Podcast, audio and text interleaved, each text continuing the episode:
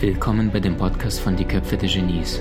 Mein Name ist Maxim Mankewitsch und in diesem Podcast lassen wir die größten Genies aus dem Grabau verstehen und präsentieren dir das spannende Erfolgswissen der Neuzeit.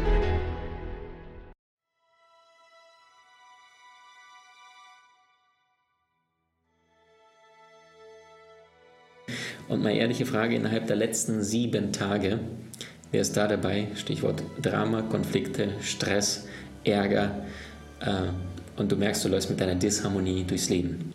Wie sagte Goethe, ähm, solange du nicht hast, dieses Stirb und Werde, bist du nur ein trüber Geist auf dieser Erde. Und was er damit meinte, ist das, was Heraklit schon vor 2300 Jahren sagte, der, der griechische Philosoph, Panta, Rei, und das heißt, alles fließt. Und Goethe meinte damit, ähm, solange du nicht hast, diese Stirb und Werde, bist du ein trüber Geist auf dieser Erde. Das heißt, alles kommt und geht, kommt und geht. Das heißt, das ganze Universum ist ständigen, dem ständigen Fluss des Wandels unterworfen. Mal ist es so, mal, mal geht es dir super. 16.05 Uhr, alles exzellent, du sonstig und 16.07 Uhr kriegst du einen Telefonanruf von irgendeinem Menschen oder einem Freund, der dir irgendwie Wut, Enttäuschung oder sonst irgendwas ähm, erzählt und plötzlich fühlst du dich um 16.10 Uhr nicht mehr so gut wie 16.05 Uhr. Dabei ist im Außen eigentlich genauso alles gut, nur vielleicht, weil dir irgendjemand eine Information gegeben hat. Und das heißt, der erste Punkt ist schon, es sind nicht die Situationen, die uns verunsichern, sondern es sind unsere Meinungen über die Situationen.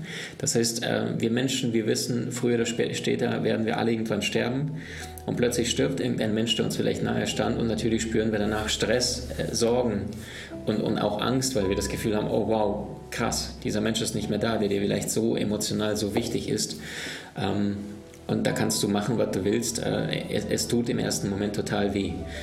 Ähm, gleichzeitig, wenn wir das Ganze auf der Seelenebene betrachten, dann, oder das einzige Versprechen, wenn wir auf die Erde kommen, das ist ja, dass wir eines Tages wieder gehen müssen. Es gibt nur das eine Versprechen, nichts anderes. Und gleichzeitig sind so viele Menschen um, umso überraschter, wenn irgendwann eines Tages ein Mensch stirbt, besonders wenn es jetzt eher früher ist, 40, 50, 60, dass Menschen dann sagen, oh wow, der ist so überraschend gestorben. Dabei ist das das Einzige, was wirklich sicher ist, wenn wir hier auf der Erde sind. Und ähm, die Frage, die ich dir vorhin gestellt habe, ist, wenn du davon ausgehst, dass in den letzten sechs Monaten, in den letzten vier Wochen oder in den letzten sieben Tagen das nicht der letzte Konflikt deines Lebens gewesen ist, dann die Frage sich zu stellen, hey, wenn wir davon ausgehen, dass wir sowieso früher oder später an Menschen aneinander geraten werden, die unsere Punkte drücken, die es schaffen, unsere Knöpfe zu triggern, die es uns schaffen, uns weh zu tun und, und irgendwie durch unsere Schutzpanzer, durch unsere Verstand, ich lasse mich nicht mehr von dem triggern, ich lasse mich nicht mehr, äh, ich werde nicht mehr aufregen, ich werde in meiner Kraft, in meiner Größe bleiben und plötzlich tut ein anderer Mensch irgendetwas, zack, und plötzlich bist du wieder, ah, da schreit es in dir, dein ganzer Schmerzkörper rastet volle Kanne aus und, und du denkst dir, Maxim, ich, ich versuche es ja wirklich, ich versuche es ja, aber danach, diesmal lasse ich es ihm oder ihr nicht durchgehen und dann eskaliert es komplett und dann wird es so hässlich und manche Menschen schaffen äh, dann von einem Drama zum nächsten und statt einmal sich vollständig auszukotzen, allerdings in einem geschützten Rahmen, ja, findest du alles in unserem Videokurs Beziehungsglück in der Online-Akademie, äh, Clearance-Prozess nenne ich das, ähm, gibt es immer wieder Unausgesprochenes und weil beide schon so viel Wut oder, oder Verletzungen gegenseitig gesammelt haben, es allerdings nicht kommuniziert wird, wie Rabattmarken sammeln, ja? Kennst du das, wenn du in einer Salatbar bist? Zweites, drittes, viertes Mal gibt es einen Stempel. Und wenn du dann das zehnte Mal dort bist, kannst du einen Gratis-Salat bekommen. Oder beim Friseur oder, oder hier eben diese Punkte, Klebepunkte im Supermarkt, um eine Pfanne zu kriegen oder sowas. So leben viele Menschen in ihrer Beziehung. Sie sammeln Rabattmarken und sagen, ah, da hat er mich verletzt, da hat sie mir wehgetan, hier und hier. Und dann sammeln sie, kleben sie das, sagen aber dem Partner das nicht. Und wenn, dann nur zickig an der Oberfläche, Männer wie Frauen. Und Problem ist, wird das hier, was im Inneren ist, nicht ausgesprochen, ist es ja nicht weg. Das ist so, als würdest du Auto fahren und dann siehst du, die Anzeige vom Tank ist kurz vom roten Strich, also komplett fast leer. Und dann sagst du, Kaugummi, zack, klebst ihn dran und sagst, habe ich nicht gesehen, ist also nicht da. Funktioniert nicht, das Auto bleibt spätestens äh, in 100 Kilometer liegen.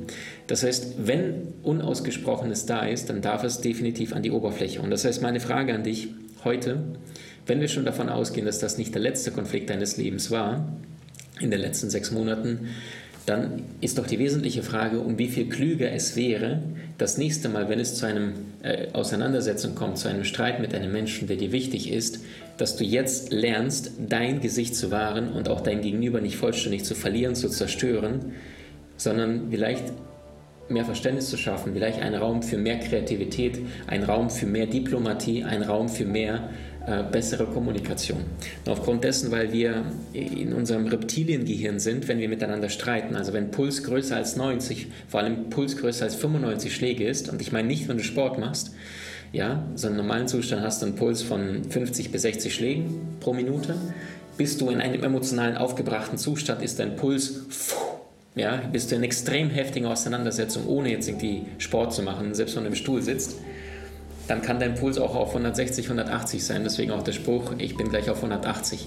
So, und ist dein Puls größer als 95 pro Minute, vergiss Diplomatie, vergiss rationales Verständnis, dann ist nur das Reptiliengehirn, das ist hier bei dir, zwischen den Öhrchen sitzt und dann willst du einfach nur, dich mache ich fertig, du Sau, komm mir nicht zu nah, fuck off und äh, dich, ja, also dein, dein Ego-Gehirn, dein Reptiliengehirn, das wird sich nur prügeln, das will äh, sich auseinandersetzen, das will nur verletzen, kränken und, und, und schlagen. So, und ich sage hier immer, wir sind nur zu dem Grad imstande, glücklich zu sein, wie das Level unseres Bewusstseins. Und jetzt die erste Frage des Abends an dich. Warum gibt es überhaupt Konflikte? Warum gibt es Auseinandersetzungen? Warum gibt es Streitereien? Schreib mal so viele Ideen, Gründe, alles kleine, große Dinge. Jeder fühlt sich eingeladen. Ähm, warum gibt es überhaupt Dramen, Stress, Konflikte, Auseinandersetzungen zwischen Menschen? Stichwort Konflikte. Bist du im Reptiliengehirn, schießen die Emotionen hoch und danach geht es nur noch um Vernichtung. Das innere, das böse Kind in uns, ähm, ich würde sagen, das innere Kind, was in der Kindheit mit Sicherheit verletzt worden ist. Ähm, Dina schreibt, der Wunsch in echten Kontakt zu treten, weil jeder für seine Meinung steht, Ego, kein Perspektivwechsel. Ähm, bitte eintragen, warum entstehen Konflikte. Ich gebe euch mal ein paar äh, Punkte, die ich mir notiert hatte. Zum einen, äh, ich habe auch hier Wissensstand, zum Beispiel Sprachprobleme, Sprachprobleme. Es gibt Studien, die belegen, dass Menschen, die im Gefängnis sitzen, und zwar in einem ähm, Gefängnis, wo sie die Sprache nicht sprechen, also zum Beispiel, wenn ähm, ein Amerikaner im mexikanischen Gefängnis jetzt wäre und er würde kein Spanisch sprechen können oder umgekehrt, ein Mexikaner, der in ein amerikanisches Gedächtnis kommt, dann sind diese Häftlinge, sagen die Studien, haben insgesamt 60 Prozent mehr Konflikte als in einem Gefängnis, wo alle die gleiche Sprache sprechen. Wusstest du das? Und das heißt, schon da fängt an, haben wir nicht die gleiche Kommunikationsebene, sind wir eher bestrebt, uns zu verletzen, zu zerfleischen und uns niederzumachen. Das heißt, Kommunikation ist das A und O ähm, ich hatte das Beispiel neulich gebracht, äh, zwei Töchter streiten sich äh, um die Orange Parasites. Er sagt, hört auf zu streiten, schnappt sich die Orange, schneidet diese in der Hälfte durch und gibt den beiden eine orange Hälfte. Die Frage ist es gut? Die Antwort lautet überhaupt nicht, weil er hat nicht gefragt, er hat nicht kommuniziert. Die eine wollte Orangenkuchen machen, die andere wollte frisch gepressten Orangensaft. Das heißt gleiche Zitrone, äh, Orange, aber beide wollten nicht die Hälfte von, von dem, was sie haben wollten, sondern die eine das Innen, die andere das Außen. Weiß ich das nicht, bin ich permanent im Erwarten und Interpretieren. Super gut. Nummer zwei, Erwartungen, ganz klar. Nummer drei, Ressourcen. Ja? Also, ähm, wenn der eine in der westlichen Welt äh, aufgewachsen wird als kleiner Junge, drei, vier, fünf, sechs Eltern äh, wohlhabend und eine in Afrika und beide treffen sich dann auf dem Bazar irgendwo in, in Nordafrika, in Marrakesch oder sowas, und dann ist der eine, hat immer nur Armut und, und Hungern und der andere fängt an mit ihm zu feilschen, obwohl er da mit den neuesten Nike-Schuhe sind und äh, vielleicht ein dickes Smartphone noch rausguckt und Armani und Gucci-Hemd und der andere, der zerrissene Jogginghose, als die einzige, die er hat, seit vier, fünf Jahren auf dem Bazar versucht, ein paar Orangen zu verkaufen oder Äpfel. Also das heißt, äh, im Sinne von, guck doch mal, welche Ressourcen du hast und du, du diskutierst mit mir noch. Ähm, dann unterschiedliche Ziele, ja, was weiß ich, in der Beziehung. Äh, Mann will Karriere machen, Frau sagt, verbring doch mehr Zeit mit uns. Diese Dinge werden nicht ausgesprochen, es wird kein Kompromiss geschaffen, nicht Verständnis füreinander, eskaliert das. Nächster Punkt, äh, Charaktere, Typen. Es gibt mindestens vier äh, Grundtypen. Ähm, können wir gerne auch ein anderes Live dazu machen. Rot, Gelb, Grün, Blau. Der Rote ist ein ergebnisorientierter Mensch typisches Beispiel Donald Trump, der sehr, sehr straight, sehr aufs Ziel hinaus. Äh, der geht es vor allem darum, äh, ein Projekt nach vorne zu bringen, voranzubringen, weniger um die soziale Komponente, sondern er ist dafür bekannt, Ergebnisse zu schaffen. Deswegen ist er weniger beliebt ähm, in, in der Wirtschaft und in den Medien, weil er sehr rau ist in dem Umgang. Äh, Barack Obama zum Beispiel ist auch eher ein roter Typ. Allerdings ist diplomatisch dabei. Ja, also das heißt, nicht alle, die rot sind, sind totale äh, Asozialen, sondern rote sind Alpha-Tiere. Die Frage ist immer, welches Bewusstsein hat ein Mensch? So, dann gibt es die Gelben, das sind die geborenen Entertainer, die lieben es, in, in, in den Menschenmassen zu baden. Karneval ist super. Also so ein Typ wie Thomas Gottschalk, ja, immer lockigen, äh, lockigen Spruch auf den Lippen. Der weiß immer genau, wie er sein Publikum unterhält. Die sind total schlagfertig, sehr beliebt. Äh, die können sehr, sehr gut auf unterschiedliche Charaktere sich einschwingen. Meistens Luftzeichen, Waage, Zwilling oder Wassermann.